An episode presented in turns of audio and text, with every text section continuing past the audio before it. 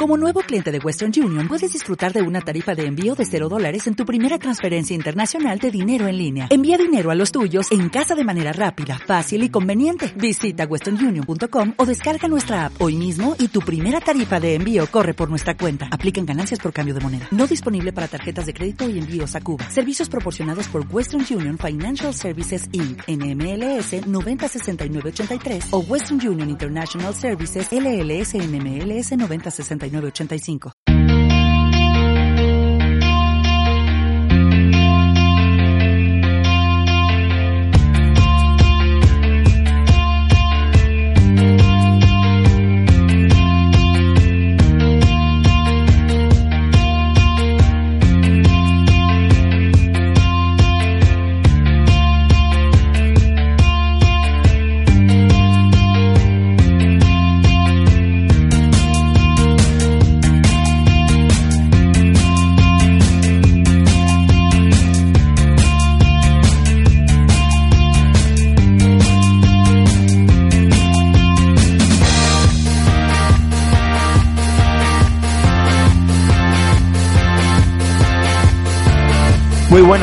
Las 8, como cada día, es lunes y hoy comienza Radio Total Radio. Una semana más, y si bien la semana pasada hablábamos de una semana agridulce, con victoria para el femenino y el filial y derrota para el equipo de Mitchell en, en Huesca, hoy también es un poquito agridulce, pero con las tiendas cambiadas. Venció el primer equipo ayer domingo, venció el filial ayer domingo y perdió el femenino también ayer domingo.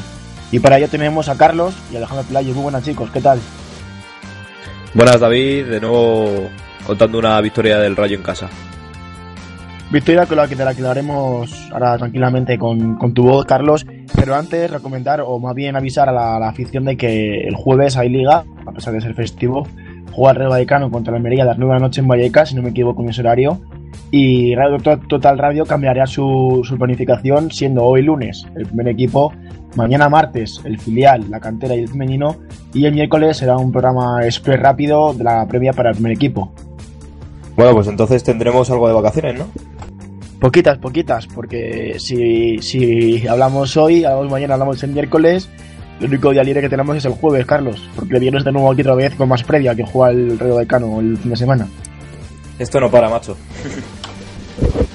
Bueno, lo dicho, hoy primer equipo, mañana cantera, filial de femenino y el miércoles previa rápida del encuentro ante la Almería que será el jueves, día 12 de octubre a las 9 de la noche.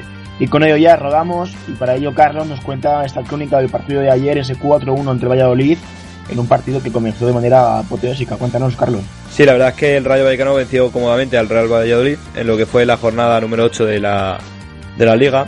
Eh, tras la derrota en Huesca, eh, pues se llegaba a este encuentro con dudas sobre, sobre el rendimiento del equipo ante uno de los equipos que más fuerte ha comenzado la temporada. Se trata del Real Valladolid, el que además venía de golear en casa al Córdoba por 4 goles a 1. En la lista de Mitchell la novedad pri- principal fue Manucho, el que de hecho estuvo calentando unos minutos aunque finalmente no jugó nada. Aguirre y Cerroz fueron las otras novedades, mientras que Las y Akieme se caían de la lista.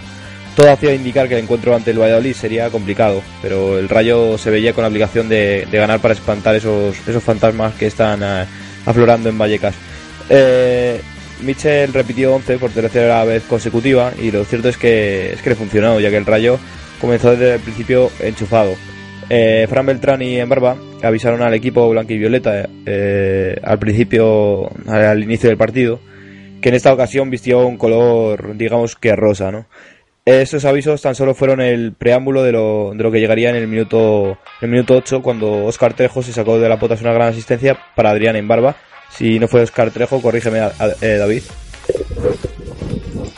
Sí, sí, bien visto desde ese fondo en el que el penalti para ti fue dudoso, bueno, pero sí, sí que fue un pase de Trejo que en la primera parte dio una lección de juego, eh, lo pusimos en redes, que las defensas cerradas las, las abre y las abiertas como ayer del Valladolid las destruye por completo. Un Oscar Trejo que sin duda dejará mucha calidad en Vallecas y que el rayismo disfrutará de él. Eh, como decía, el primer gol lo, lo marcó Adrián Embarba, un Adrián Embarba que había sido, había sido duda tras eh, lesionarse en Huesca y que al final eh, ha llegado y ha sido, ha sido titular y la verdad es que le ha salido un buen partido. Bueno, de- decía poco después el argentino, el argentino Oscar Trejo se llevaría su recompensa y tras un rebote y una mala salida de Masip, pondría el segundo poco después de haberse cumplido los, los primeros 15 minutos. Es cierto que el Valladolid mejoró su versión a, partir de ese gol, pero el Rayo parecía que estaba bastante correcto en defensa, por lo menos en la, en la primera parte. Aunque sí es cierto que Alberto tuvo que intervenir en alguna, en alguna que otra oportunidad. Eh, poco antes del descanso, Raúl de Tomás convertiría un penalti provocado por él mismo. Eh, así que se llegó al 3-0 al descanso. Es el segundo tanto de, Raúl de Tomás en, Liga. Algo que enorgullecía, ah, enorgullecía al rayismo y llenaba de optimismo. Eh, pocas veces vemos un 3-0 al descanso y más en Vallecas. No obstante, al poco de empezar la segunda parte, el Valladolid recortaría distancias gracias al tanto de Oscar Plano un jugador que, que de hecho sonó para el Rayo en este verano, aunque con más mérito de Tony tras realizar una gran jugada y centrar el balón a la frontal. Quizás ahí llegaría un poco el miedo de una posible remontada visitante, pero el Rayo no dejó espacios y menos con la entrada de Abdullah Lleva, un cambio que dejó al Rayo con cinco defensas, algo bastante increíble, viendo viendo que esto no suele pasar ¿no? con, los entrenadores anteriores. Y eh, entró Abdullah Lleva, como ya he comentado, que redebutó con la franja en el día de ayer. En el minuto 85, Adrián Embarba marcaría su doblete en una jugada un poco difusa en la que los jugadores del Valladolid se pensaron que estaban fuera de juego, pero sin embargo eh, la jugada fue totalmente legal. Bueno, decir que el penalti no fue a Raúl de Tomás, sino a Unai López, Carlos. Ahí sí que te falló la, vista. Bueno, no puedo, no puedo estar a todo, pero sí, si dices que es a Unai López, pues sí, eh, será a Unai López. Eso es, a Unai López y para mí sí que, sí que fue penalti, claro. Y antes de dar paso a Pelayo, que nos cuenta un poquito lo que, lo que fue el resumen de la cantera, eh, el servidor mismo os contará lo que, lo que ha dado de sí esta jornada de segunda división, en la que ha habido bastantes goles en, este, en esta jornada número 8. Empezó el sábado con ese Sporting 3, Sevilla Atlético 0, Almería 0, próximo rival de Radio Balcano en Vallecas, Huesca 3, Reus 1, Cultural Leonesa 1, Tenerife 2, Nastic 0, Cádiz 0, Osasuna 2, en un partido en el que el portero de, de, Osasuna paró tres penaltis, increíble. Y al domingo, Albacete 2, Lorca 1, en el partido de las 12. A las 4, ayer, Radio Vallecano 4, Valladolid 1, como comentaba hace escasos minutos Carlos. Barça B 1, Oviedo 1, Córdoba 3, Alcorcón 0, Granada 2, Luego 0 y Zaragoza 3, Numancia 0. Como veis, muchos, muchos goles en cada partido que deja la clasificación de la siguiente manera. Osasuna primero con 15 puntos, Sporting segundo con 14 puntos y en playoff los siguientes 4. Huesca 14, Numancia 14 y Tenerife Granada con 13. El Real se sitúa en la novena posición con 12 puntos, uno por debajo del playoff de ascenso como decíamos en redes sociales. Y en descenso, Sevilla Atlético con 3, que caen a 3 victorias, 3 derrotas consecutivas. Nastic ante penúltimo con, no, penúltimo con 5 puntos y siguen en descenso Albacete con 7 y Lorca con 8. Y con 9 se encuentran Alcorcón, Córdoba, Zaragoza y Barça B fuera del descenso. Cositas interesantes que nos deja esta, esta jornada, ¿verdad, David? Sí, sobre todo lo que decía, ya poco a poco se va reflejando equipos muy por, muy por encima, como el Sporting, eh, poco a poco una aquella carbura. El Numancia me sorprendió esa derrota contra el Zaragoza, puesto que, que se hubiese puesto líder y además indiscutible. Y por abajo, pues equipos como el Bacete, el Córdoba y la Sabe aprietan también. Y, y entre, el, entre el ascenso, el playoff, que lo marca ganada con 13 puntos, y el descenso que es eh, con 8, aquí 5 puntos. Tienen otros partidos. Como siempre, esa segunda división muy apretada. Me da a mí que el Sevilla Atlético lo va a pasar mal este año, ¿eh? Sí, sí, el Sevilla Atlético tiene pinta a, segunda división B y el Nastic, ojito con el Nastic, que, el año pasado se salvó en extremis, no recuerdo mal, en la última jornada, y también pinta bastante mal este año, pero veremos. Es tiempo de que, de que Carlos Saez nos, nos hable de, sus notas. Unas notas que, curiosamente, Dani Calderón, desde aquí un fuerte abrazo para nuestro exiliado francés, reclamaba un poquito más de crueldad y de, y de, dureza. Y hoy, con este 4-1 de ayer, eh, espero que no baje el equipo de, de un 7. No, no, es tremendo que, que Calde pida eh, mayor, por así decirlo, ay, ¿cómo has dicho? Crueldad, ¿no? Crueldad y, y poquito más de mano dura. Un poco de, de, mano dura pide, pide Calde, pero lo cierto es que eh, en el partido de, de ayer es difícil juzgar y, y, suspender a los jugadores, así que mm, puedo adelantar que no hay suspensos unos lo han hecho mejor y otros peor, pero bueno, voy a ello. Eh, para empezar, eh, la portería, Alberto García. Eh, me sigue sin dar una confianza plena, pero sí es cierto que salvó unas cuantas. creo que más bien por el, por el despiste de, de Dorado. yo le voy a poner un 6. Le voy a poner un 6 o... Bueno, no, le voy a poner un 7. En la defensa jugó con la defensa de, del otro día, con, los mismos, con el mismo 11 de hecho. Eh, Bayano, yo no le vi en este encuentro demasiado fino. Eh, creo que aceptable, pero eh, sin más. Yo le voy a poner un 5. Dorado, eh, tres cuartas partes de lo mismo. Y de hecho creo que en alguna fase del partido se desconectó. Le voy a poner un 5. A Velázquez sí que le voy a poner un, un 6. Creo que estuvo mejor que su compañero Dorado y que poco a poco se va haciendo con la titularidad de, la zaga. Eh, Alex Moreno le voy a poner también un 6. Eh, creo que es un jugador que, que, podría, que podría jugar mejor en, eh, un poco más adelante, pero eh, el chaval juega casi todos los partidos y cumple.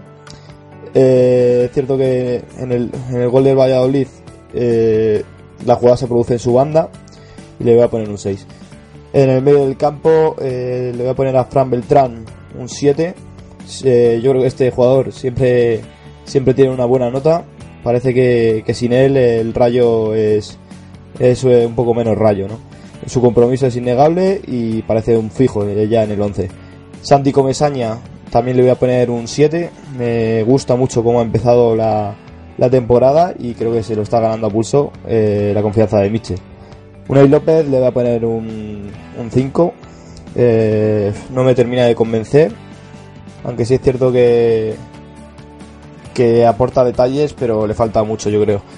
Eh, arriba, en Barba, creo que ha sido el mejor del partido. Eh, le voy a poner un 8. muchos han dudado de él durante su trayectoria en el Rayo, pero la verdad es que no lo está haciendo mal y en este encuentro la verdad es que se ha salido y se ha, sabido demostrar que, bueno que, se debe de confiar en él. Eh, Oscar Trejo, voy a poner también un 8, es increíble la calidad que aporta este tío. Eh, espero que, que le, respeten las lesiones porque vamos, es un jugador que de aquí a de aquí a primera tiene un paso. Eh, Raúl de Tomás le voy a poner un 7.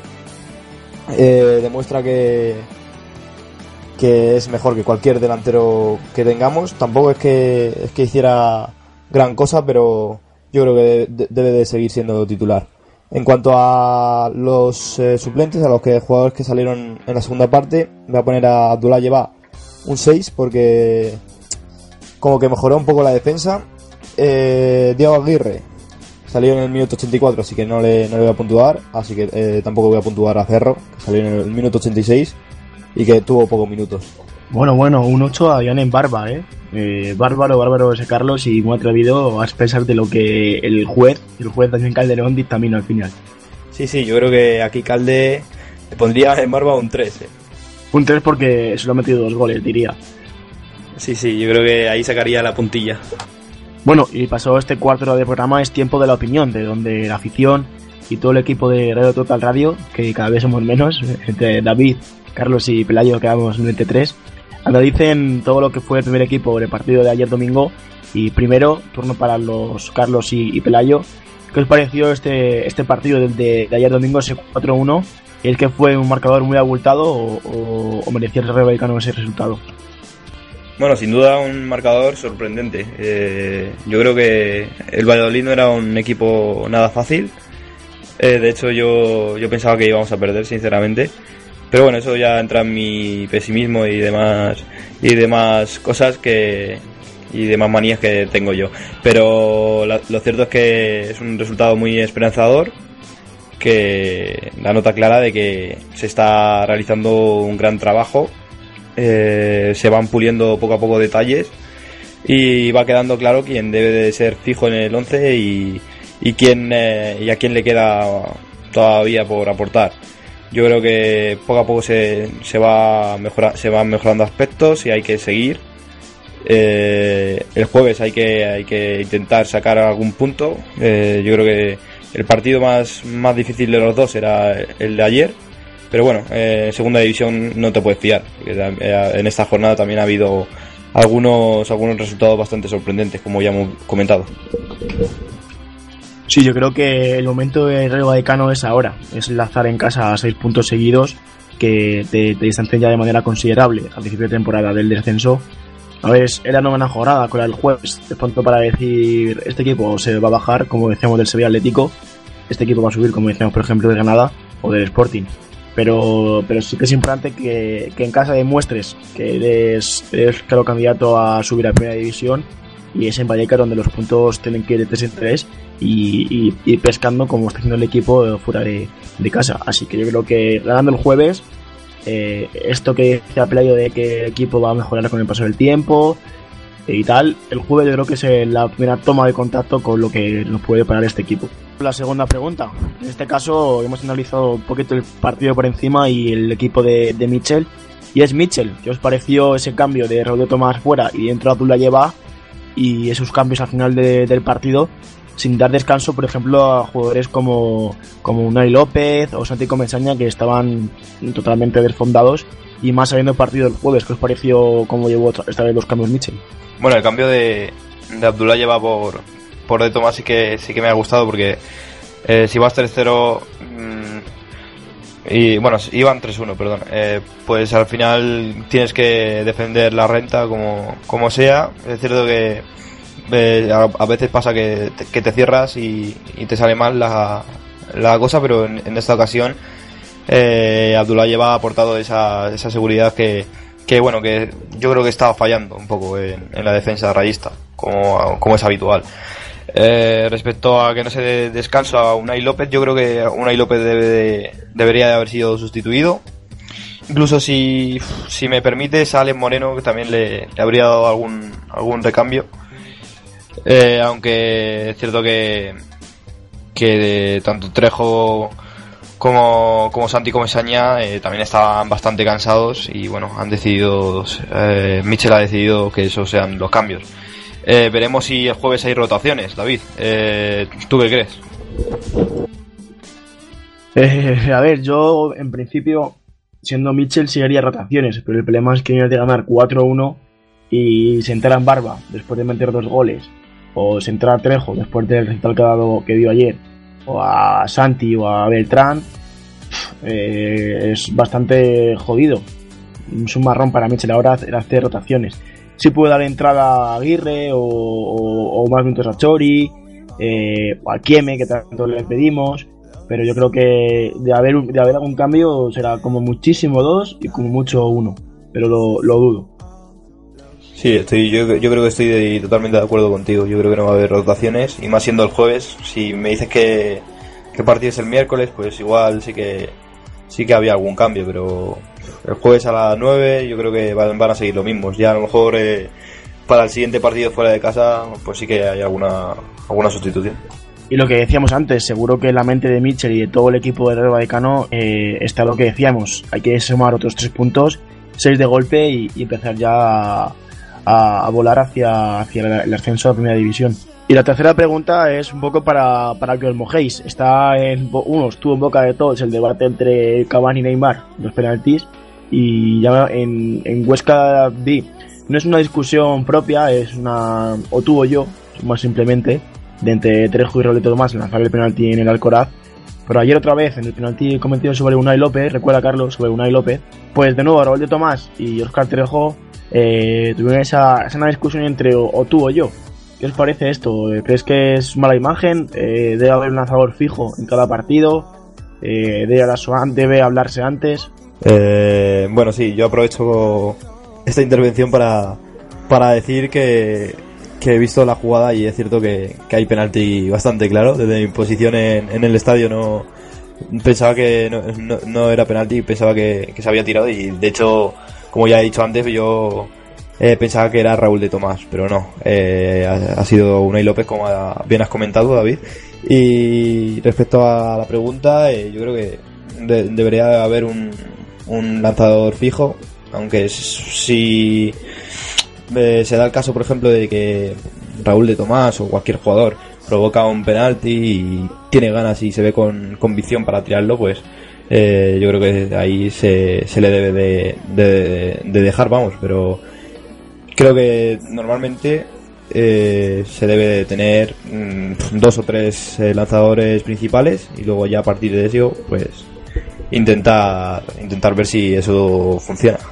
Pero algo que sí que me gustaría añadir es que Raúl de Tomás creo que tiene demasiado carácter y creo que un poco va un poco de estrellita. No sé si no sé si eso es bueno o malo porque también eh, está la, la cosa de que un delantero quiere marcar cuanto más goles mejor y eso al final también también es bueno para el equipo. De Tomás, eh, eh, físicamente, no por altura y por físico y por cuerpo, sino por piel y cómo, cómo juega el balón, me parece muchísimo a Jonathan Viera. Y Jonathan Viera nos salió en Vallecas muy rana. Sí, hay que cuidar el, ego en la plantilla. Ya vemos que lo que está pasando en el PSG, que esto no ni mucho menos el PSG, pero, pero bueno, yo creo que eso puede pasar en cualquier equipo. Hombre, tanto que es como el PSG, aquí no hay jeques, aquí hay presas y, sí que estamos presa de Martín Presa. Bueno, presos de Martín Presa, mejor dicho. Sí, por desgracia seguimos anclados a Y bueno, con media hora de programa ya, damos por cerrado este programa de día lunes en el que otra semana agridulce para el Real Vallecano, pero con su plato fuerte, que es el primer equipo, venciendo de manera contundente ante, los, ante el Valladolid por 4 a 1, lo que le sitúa, como decíamos, a un punto del playoff de ascenso. Mañana martes, acabemos otra vez programación, pues el jueves, recuerden, hay, hay liga, jornada número 9 en Vallecas ante la Almería a las 9 de la noche. Mañana martes, como digo, programa dedicado a la cantera, al B y al femenino. Y con todo y mucho más, Carlos, ¿qué quiere decir ahora? Salud y pelayismo. Lo dicho, salud y rayismo, oyentes. Y estudiantes con flequillo y dulce guerrilla urbana en pantalones de campana y canciones de los Rolling y niñas en minifalda. Papá, cuéntame otra vez todo lo que os divertisteis, estropeando la vejez a oxidados dictadores, y como cantaste al vent y ocupasteis la Sorbona en aquel mayo francés, en los días de vino y rosas.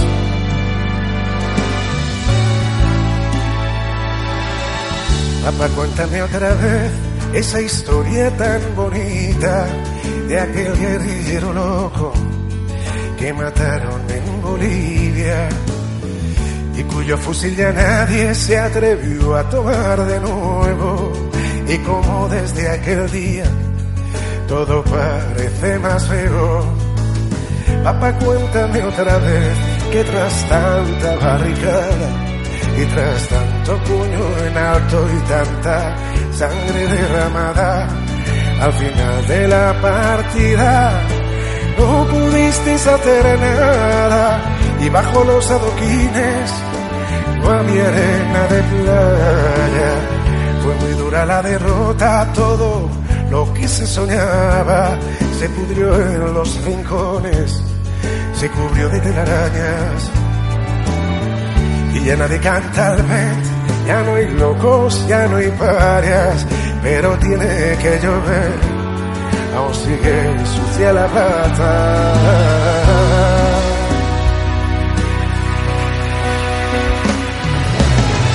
Queda lejos aquel mayo, queda lejos San Denis, que lejos queda ya por Sartre, muy lejos aquel París.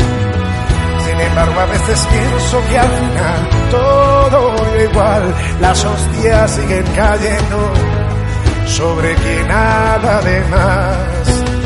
Y siguen los mismos muertos, podridos de crueldad.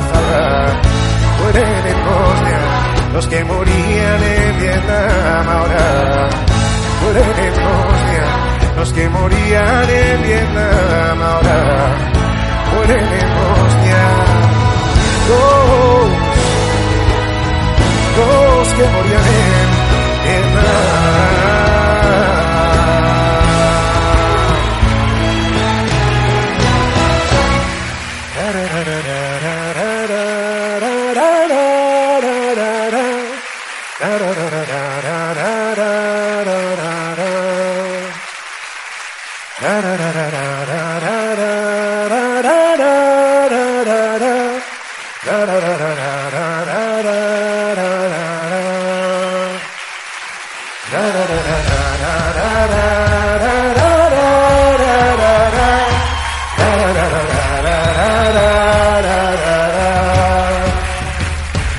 da da da da da da da